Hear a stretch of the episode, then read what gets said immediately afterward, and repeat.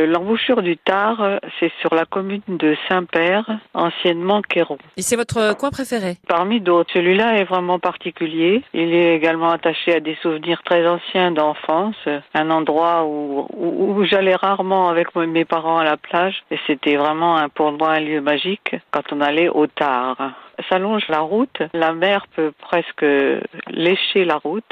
L'aspect de cette embouchure est variable selon les marées. Donc le cours du, du ruisseau, de la rivière, du fleuve, puisque c'est un, ça se jette à la mer, c'est donc un fleuve, change de tracé. De là, on peut partir marcher sur la plage d'un côté ou de l'autre. D'un côté, c'est Grandville, de l'autre côté, c'est la pointe de Carole. Donc c'est deux, deux plages, deux, deux bordures de mer différentes. Puis entre, entre les deux, finalement, je réalise que c'est la plage de, de mon enfance, Saint-Père-sur-Mer, où j'allais à la plage.